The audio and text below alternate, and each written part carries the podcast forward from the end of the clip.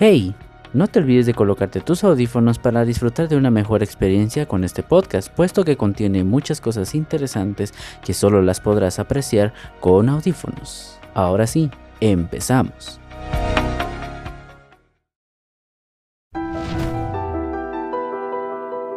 Buenos días, buenas tardes, buenas noches, a la hora que sea que estés escuchando esto.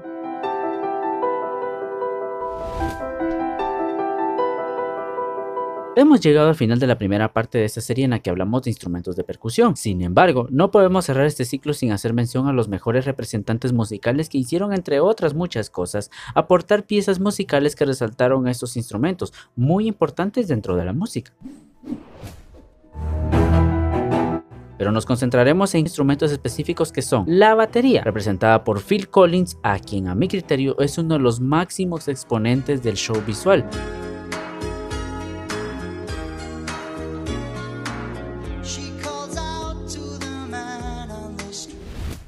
Buddy Rich, a quien considero el baterista más grande de la historia del jazz.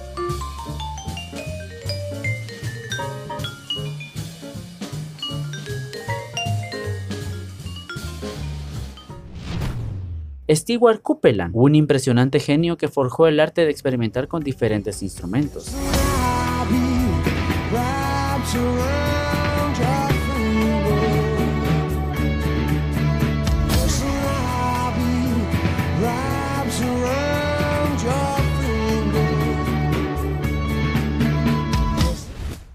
Dentro de la percusión múltiple encontraremos a Roberto Serrano, para mí uno de los más grandes expertos en estudio y todo un show visual en el escenario.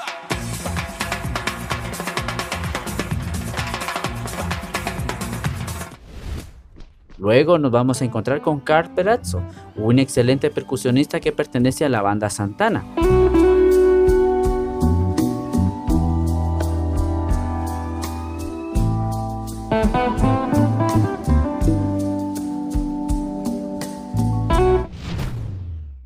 En la marimba encontraremos a Francisco Paco Pérez, el creador de la pieza musical Luna de Xelajú.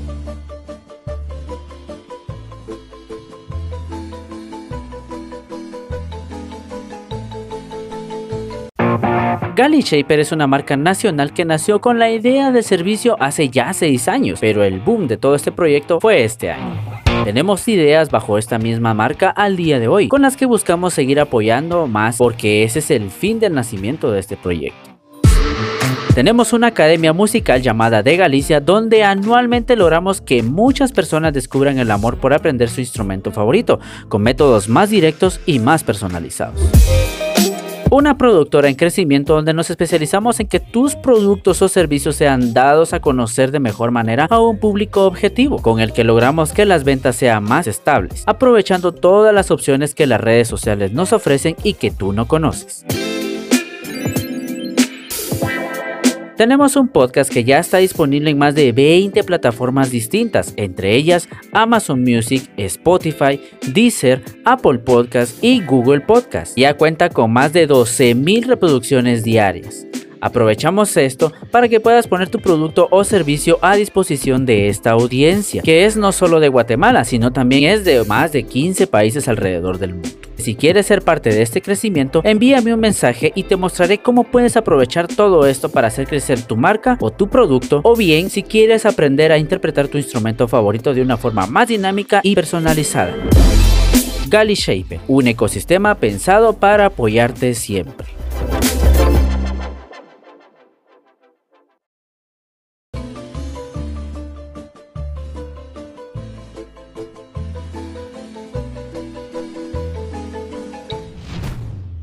Ney Rosauro, un virtuoso de la marimba en los últimos tiempos quien gusta de enseñar y experimentar con diferentes sonidos.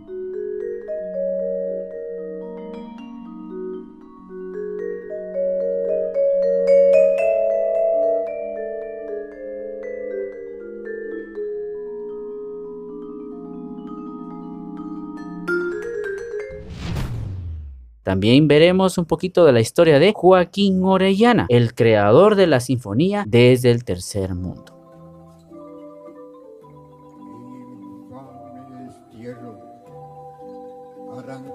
de mi sangre en helada mordente soledad. Sin embargo, sé que he dejado fuera de este recorrido a muchos más músicos excelentes en su instrumento, pero eso no los hace menos importantes. Al contrario, son en su mayoría quienes han aportado importantes mejoras dentro de los instrumentos a quienes representan o representaron en sus momentos clave de la historia de la música. Ahora bien, daremos inicio al final de esta serie con Francisco Paco Pérez.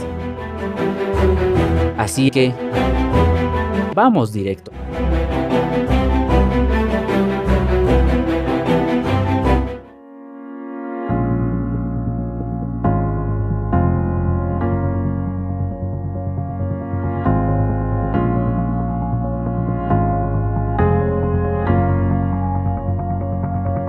Su nombre completo es Francisco Pérez Muñoz, pero fue mayormente conocido como Paco Pérez. Nacido en Guatemala en un departamento, le llamamos así a las provincias, ciudades o estados, llamado Huehuetenango el 25 de abril de 1917. Sus padres eran José Pérez y Luz Muñoz.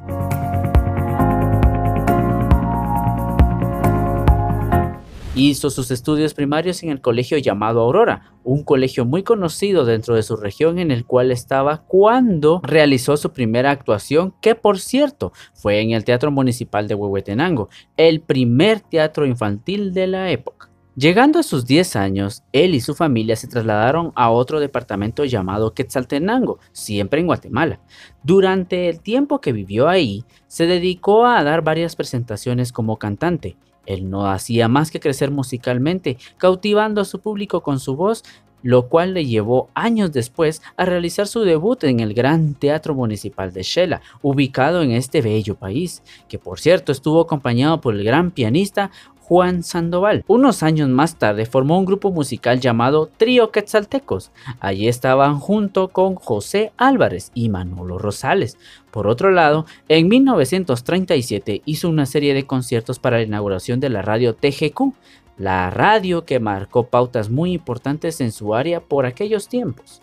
Luego, en 1944, participó en un concurso de canto que se realizó en el Teatro de la Ciudad de Guatemala llamado Teatro Capitol en este concurso obtuvo el tercer lugar gracias a su pieza musical llamada Luna de Shelahu. Vengo a cantarle a mi amada la luna plateada de mi Shelahu.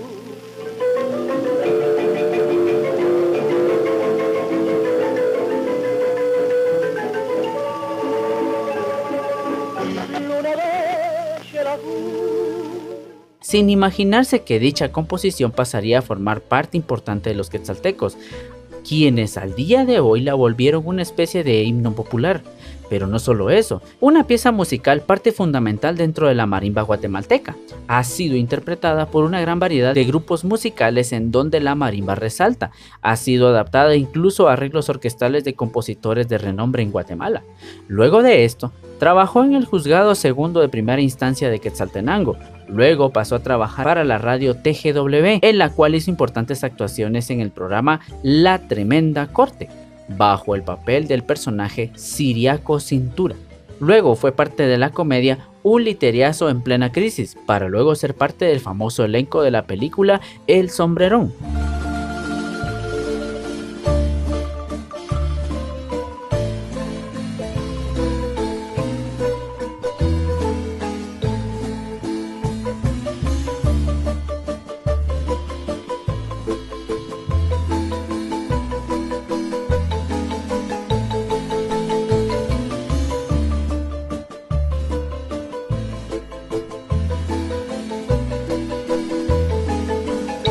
Todo era éxitos, hasta que el 27 de octubre de 1951, este compositor falleció junto a otros artistas en un accidente aéreo que se suscitó durante el regreso de un viaje que había hecho a Petén, otra provincia de Guatemala, por cierto. Es importante recalcar que su legado perdura hasta el día de hoy con sus piezas musicales tales como Luna de Shelahu.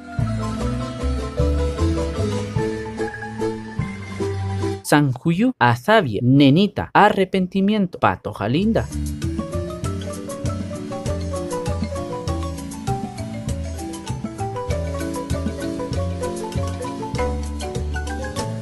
Madrecita, Chichicastenango, su única pieza compuesta en el ritmo guarachá.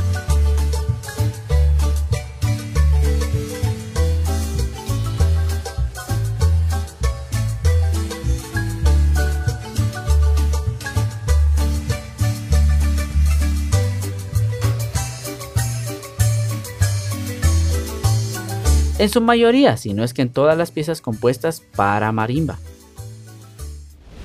Y bueno, hasta aquí llegamos con la historia del compositor Francisco Paco Pérez, quien viene a representar el día de hoy al instrumento de percusión más importante de Guatemala, la marimba. Espero hayan disfrutado tanto como yo. Nos vemos a la próxima en un nuevo capítulo de la serie llamada La historia de los instrumentos musicales.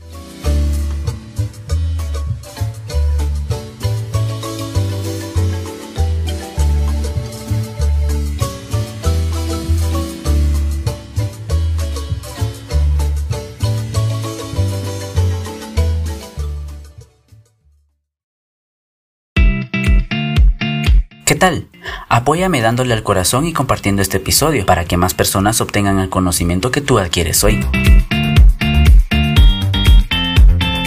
Encuéntrame en mis redes sociales como Gali Shaper y hazme saber tus inquietudes, que en el siguiente episodio yo las responderé.